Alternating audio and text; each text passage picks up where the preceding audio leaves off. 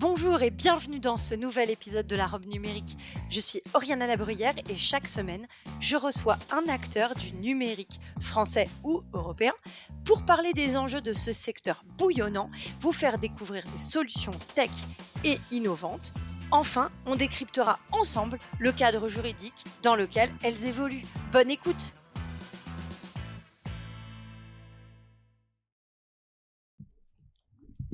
Bonjour et bienvenue dans ce nouvel épisode de la robe numérique. Je suis particulièrement enthousiaste à l'idée d'enregistrer cet épisode.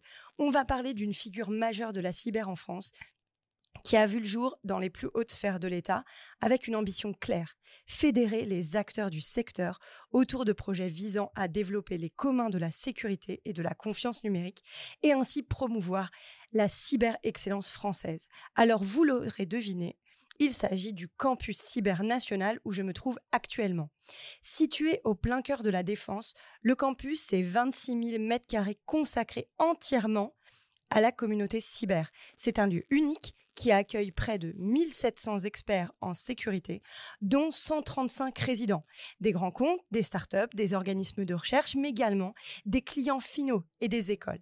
Il dispose également d'un studio pour accompagner l'amorçage et la croissance des startups dans la cybersécurité et de 3000 m2 entièrement consacrés à la formation des professionnels, mais aussi des étudiants pour répondre aux besoins de compétences cyber.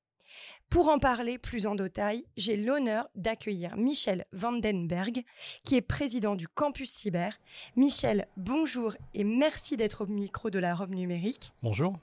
Alors, vous êtes l'ancien PDG d'Atheos, puis d'Orange Cyberdéfense, et c'est l'ex-premier ministre, Édouard Philippe, qui vous demande en 2019 de prendre en charge ce titanesque projet, finalement, en tout cas cet ambitieux projet. Aujourd'hui, le campus a soufflé sa première bougie. Qu'est-ce que vous pouvez nous dire après cette année incroyable que vous avez passée au campus?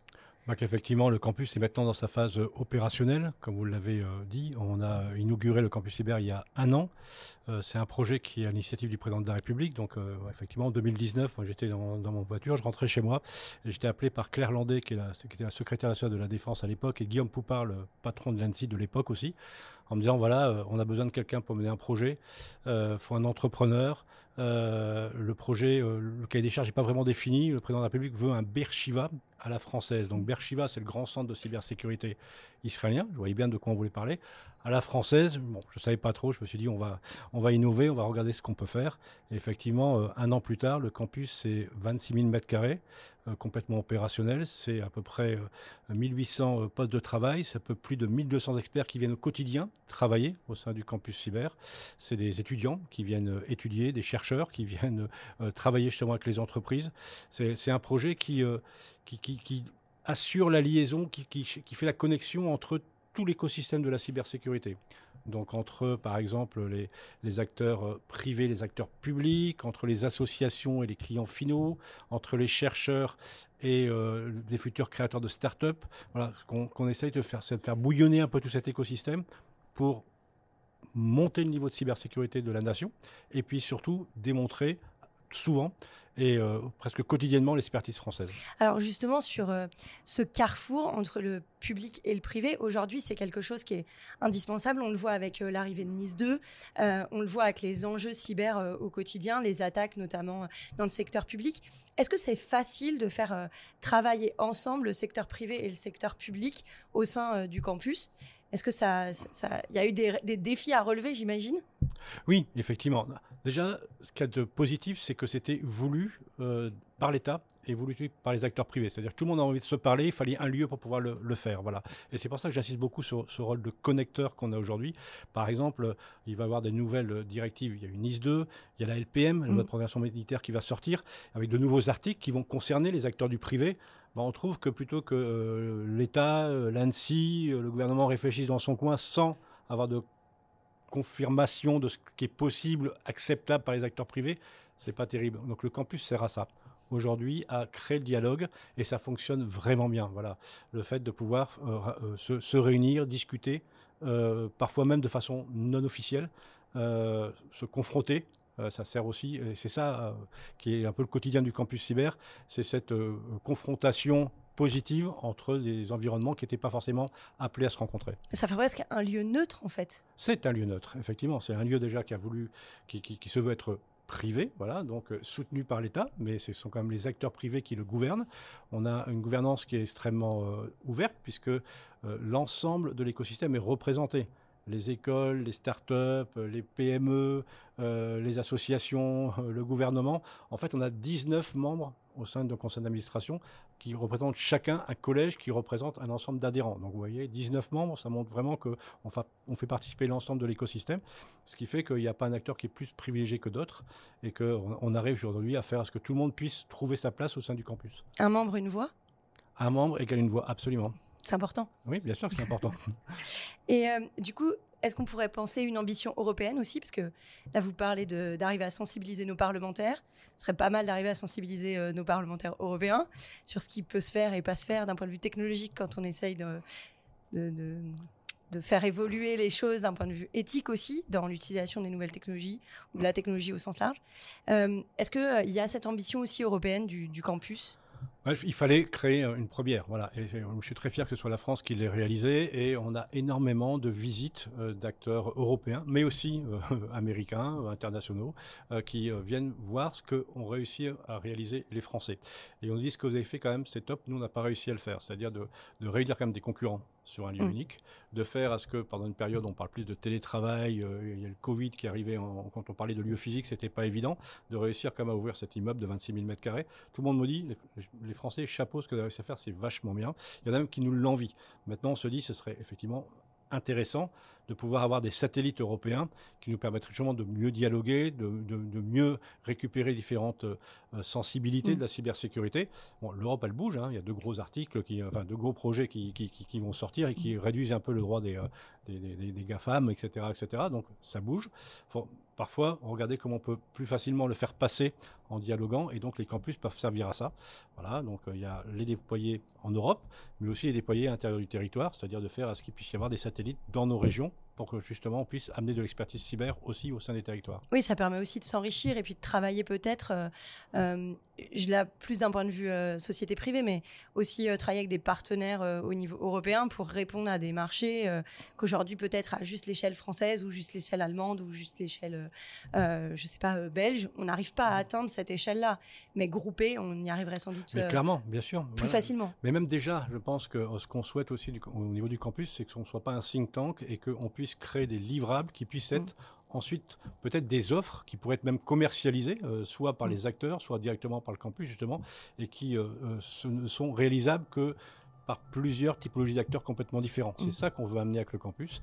Et on a par exemple en, ce moment un, GT qui travaille sur comment mieux, sécuriser l'environnement des crypto-monnaies. On a créé une base de threat intelligence aujourd'hui qui, qui permet à chacun d'amener un peu des marqueurs pour que tout le monde puisse s'en servir.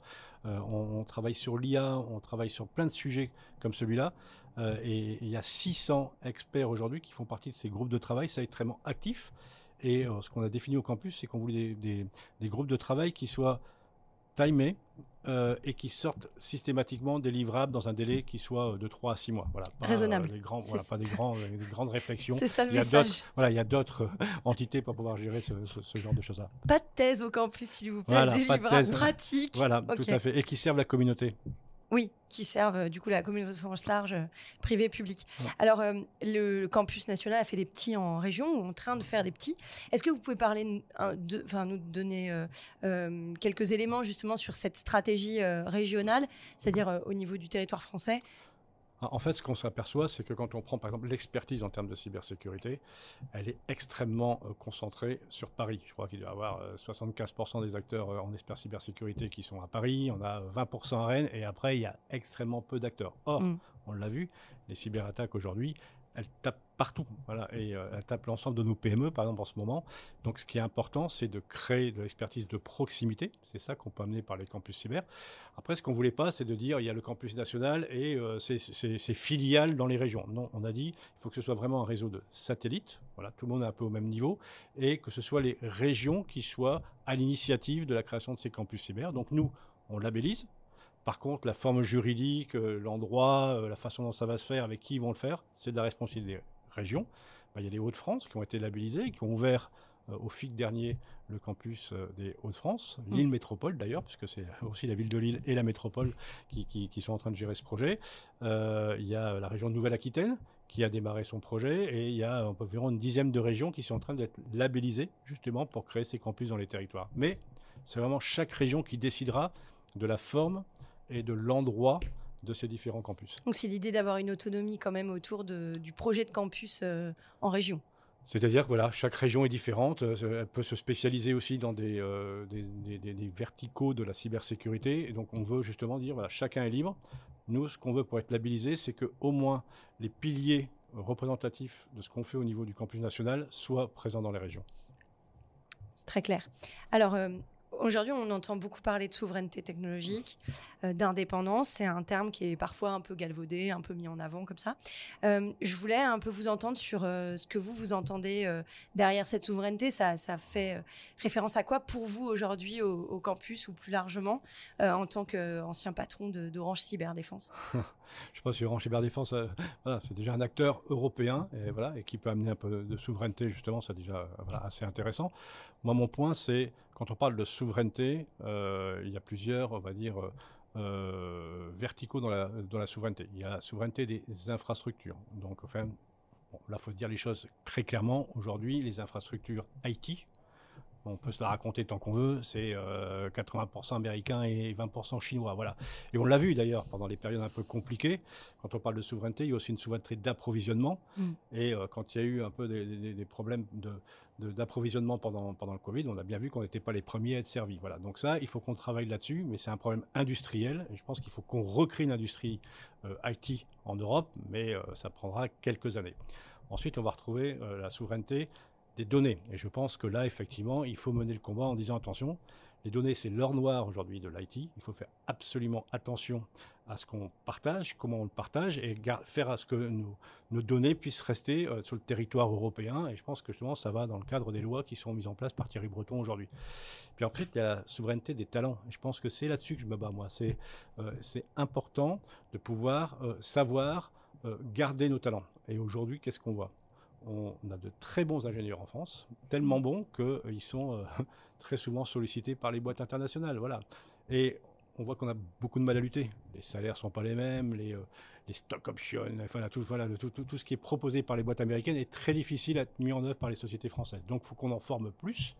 Et c'est vraiment un des projets qu'on se fixe au campus cyber, c'est travailler aujourd'hui sur cette pénurie de talents en formant plus, mais surtout en devenant attractif. Parce que le problème de la cybersécurité, c'est que quand on y travaille, on est sûr qu'on fait un métier extraordinaire, mais de l'extérieur, pour le grand public, pour les jeunes, et surtout les jeunes femmes, quand on parle cybersécurité, pour eux, c'est technique, geek à capuche, hacker éthique, etc., etc. Et ils se disent, c'est pas pour nous. Mmh. Donc voilà, euh, des missions très importante du campus sur 2023, c'est d'aller à la rencontre des jeunes. Et on a donc signé un partenariat avec le ministère de l'Éducation nationale. Et on a créé une campagne d'affichage qu'on va aller euh, donc euh, afficher dans les collèges et les lycées de France pour toucher plus de 6 millions de collégiens et de lycéens pour dire la cybersécurité, oui, il faut des hackers éthiques, mais il y a plein d'autres métiers la communication, la géopolitique. Moi, c'est pas vous, avocate, que je vais expliquer tout ce qu'on peut faire en termes de cybersécurité. Faire connaître nos métiers, pour attirer plus de jeunes et attirer plus de femmes. Oui, donc c'est l'idée quand même qu'il faut un peu vulgariser ce qu'est la cyber au sens large, euh, les différents métiers, mais aussi euh, peut-être les valeurs qu'il y a derrière. C'est-à-dire que là, en fait, euh, garder des talents, vous évoquiez le fait qu'on achète nos talents, mhm. mais il y a plein de dirigeants aujourd'hui à qui je parle qui disent, mais moi, je veux pas être vendu parce que ce que je ce qui m'anime moi c'est le sens de ce que je fais. Et donc euh, j'ai pas envie de partir. Et donc c'est la pour moi c'est aussi la question d'un point de vue politique de euh, qu'est-ce qu'on offre comme projet de société? Qu'est-ce qu'on va offrir comme projet autour de ce qu'est pour nous la souveraineté ou la cyber ou l'indépendance euh, enfin indépendance cyber? Qu'est-ce qu'on offre comme comme, comme différentes options mhm. euh, face à ces stock options, face à ces valises de dollars euh, aujourd'hui qui, qui en fait ne donnent pas de sens. Mais c'est, je suis à 100% d'accord avec vous, il faut donner un rôle sociétal et c'est ça qu'il faut expliquer. J'ai toujours dit aujourd'hui, les acteurs cyber, on est les casques bleus du numérique parce qu'effectivement, on défend aujourd'hui un patrimoine informationnel On a le droit que de défendre, on n'a pas le droit de contre-attaquer. C'est exactement comme les casques bleus. Ils mm. défendent un territoire, mais ils ne vont pas attaquer en disant tiens, on va les attaquer, comme ça on sera tranquille. Voilà. Donc c'est vraiment le, rôle qu'il faut euh, euh, faire endosser à l'ensemble de ces acteurs cyber en disant voilà, on a un rôle qui, est, qui a beaucoup de sens et c'est ça qu'il faut exprimer. Et nous, on l'a vu, moi j'étais à, la rencontre de, de lycéens dans les lycées techniques en disant qui veut faire cybersécurité? Vous connaissez le métier de la cybersécurité? Mais alors vraiment personne. Quand j'ai expliqué notre métier, ce qu'on avait fait quand on a été euh, travailler pour pouvoir justement défendre les hôpitaux, remettre en place justement le système d'information de telle entreprise ou de telle administration, etc., etc. Mais ils ont dit c'est vachement bien comme métier, et mmh. puis c'est extrêmement varié. je pense que j'avais une dizaine qui se sont dit tiens tout compte fait, on va étudier. Voilà, donc il faut faire savoir que aujourd'hui le, métier de la cybersécurité, non seulement c'est un métier euh, qui, qui s'arrête jamais parce qu'effectivement euh, les, pirates sont tellement créatifs que nous les défenseurs il faut qu'on s'adapte en, permanence et puis deux on a vraiment un rôle à jouer parce qu'il y a quelque chose qui est en train de changer fondamentalement c'est que quand on parlait de cybersécurité il y a encore un ou deux ans, tout le monde disait oui, bon, effectivement, euh, ça touche les données, l'ACNI, le GDPR, etc., etc. Il y a telle entreprise aujourd'hui qui a été embêtée Maintenant, c'est bien plus compliqué que ça. maintenant, c'est que ça touche la vie réelle. Voilà. C'est-à-dire que euh, quand on, voit qu'un gars, parce qu'une personne a cliqué sur un pauvre lien de phishing, on ne sait plus faire fonctionner une IRM, une radio dans un hôpital et on doit déplacer des malades, ça, ça touche la vie de tous les mm. jours. Quand on voit que ça peut bloquer des systèmes de production, des usines pendant plusieurs jours, ça, ça touche vraiment la vie de nos concitoyens. Donc mm. c'est ça qui est en train de changer. Mais c'est ça aussi qui est un peu le danger. Si on ne forme pas beaucoup plus d'experts, bah, effectivement, on laissera des gens sur le côté, parce qu'il y aura plein d'incendies qui vont se déclarer et pas de pompiers pour les éteindre. Oui, et puis ça, ça touche aussi euh, à titre individuel le nombre de fois où on a des tentatives de phishing sur notre téléphone portable, euh, la récupération de données, euh, l'achat d'identité sur Internet. Mmh. Aujourd'hui, c'est un fléau qui permet de créer des comptes en ligne, créer des prêts. Mmh. et vous vous réveillez un matin, vous êtes Banque de France et vous savez pas pourquoi, et c'est pas vous qui avez signé. Mais bien sûr, voilà. Donc ça, on l'a vu sur le vol d'identité numérique. C'est très difficile quand on a été, on s'est fait voler son identité, de récupérer et de prouver que c'est pas soi qui a, qui a pris le crédit. Mmh. Mais on ils sont vraiment extrêmement créatifs pour, récupérer de l'argent. Vous avez vu, un moment, c'était dans les boîtes aux lettres. Mmh. On récupérait le, le, récépissé comme quoi on avait reçu un recommandé. Et on, cliquait sur le, sur, le, sur le flash code et ça demandait des informations. Mmh. Euh, pour délivrer le papier. Pour, voilà. on, a vu des, maintenant, ils mettent des PV sur les voitures, des faux PV. Des faux PV. C'est extraordinaire. Des, faux QR codes. Avec des faux QR codes, voilà. Donc voilà, ils sont extrêmement créatifs. Il faut qu'on s'adapte. Euh, et euh, voilà, c'est ça qui est aussi passionnant dans notre métier, c'est que c'est un métier sur, dans lequel on est sans cesse remis en question au niveau technologique. Adapté et formé à l'esprit critique, parce que finalement, c'est.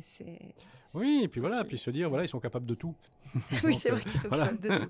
En fait, ils s'adaptent aux brèches, euh, quelles qu'elles soient, en fait. Hein. Ils s'adaptent aux vulnérabilités. Et je pense que c'est ça le vrai problème de la cybersécurité aujourd'hui, c'est que effectivement, dès qu'il y a une nouvelle technologie, dès qu'il y a une nouvelle application qui arrive, elles ont toujours quelques vulnérabilités et ces vulnérabilités sont systématiquement pardon, euh, utilisées euh, par les pirates. Voilà, donc euh, la vraie solution pour la cyber, c'est ce qu'on appelle le secure by design, c'est-à-dire que les solutions qui sortent sont soient complètement aujourd'hui blindées au niveau cybersécurité. Là, il n'y aura plus d'attaque. Sauf que ça, même si on démarrait aujourd'hui, c'est dans 15 ans que ça pourra fonctionner. Donc, en attendant, qu'est-ce qu'on fait? Ben, Ce qu'on fait, c'est qu'on essaie de détecter le plus tôt possible qu'il y a des attaques, etc., etc. Et on a plein de très très belles sociétés en France qui font ça extrêmement bien. Il faut les mettre en avant, c'est le rôle du campus. On a reçu plus de 300 délégations internationales, 30 euh, pardon, délégations internationales. Ce qui est déjà pas mal. Voilà, euh, au sein du campus depuis son ouverture. Et à chaque fois, on leur a fait rencontrer des sociétés, des pépites françaises aujourd'hui. Et à chaque fois, ça a généré du business ou ça a permis de closer du business avec des sociétés internationales. Ça, on en est fiers. Ce qui est quand même indispensable pour faire continuer à croître nos, nos, nos, PME, petites et nos plus grosses euh, entreprises. Et quand on parlait justement de s'ouvrir vers l'Europe, c'est ce qu'on veut faire, c'est-à-dire de dire ce qui serait extraordinaire, c'est qu'on puisse avoir des campus implantés en Europe et que dans chaque euh, campus, bon, il y ait des, euh, délégations qui se, euh, d'entreprises qui se partagent, c'est-à-dire de mettre des entreprises françaises en Allemagne pour qu'elles puissent attaquer le marché allemand et inversement recevoir des sociétés allemandes qui ont des technologies qu'on n'a pas en France pour pouvoir qu'elles puissent attaquer le marché français. C'est un peu ça qu'on voudrait essayer de créer. Mmh. Améliorer le niveau chez tout le monde en fait. Oui, et puis partager. Mmh. Mmh. Alors justement, c'est une de vos valeurs, le partage. J'avais noté sur le campus. je voudrais qu'on parle quelques secondes de votre parcours parce qu'il est quand même assez atypique. J'ai vu dans un article que vous aviez fait un grand chelem au lycée et on n'en parle pas souvent des parcours des, des, je dirais, des, des, grands hommes ou des grandes femmes euh, euh, entrepreneurs. On, on, est souvent sur des gens qui ont eu plein de diplômes, qui ont des parcours presque un peu classiques. Et vous, c'est pas le cas. Et donc, euh, je voudrais que vous, vous nous racontiez en quelques minutes, si vous pouvez, ce parcours un peu incroyable, parce que vous aviez pas l'air d'un super élève à l'école.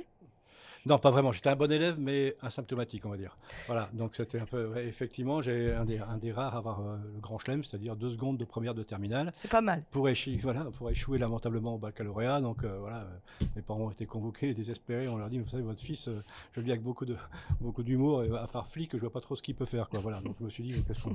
on les embrasse. on les embrasse, voilà. Donc c'est vraiment de l'humour. Hein. Mais ce que je vais exprimer, c'est qu'ensuite, donc on m'a dit, bah écoute, mon gars, il faut que tu fasses ton service militaire, parce qu'à l'époque 60 balais, on faisait le service militaire. Et là, euh, je suis rentré par hasard aux chiffres où j'ai appris justement tout ce qui était euh, chiffrement pour euh, passer donc les informations entre le centre de commandement et les, opérations.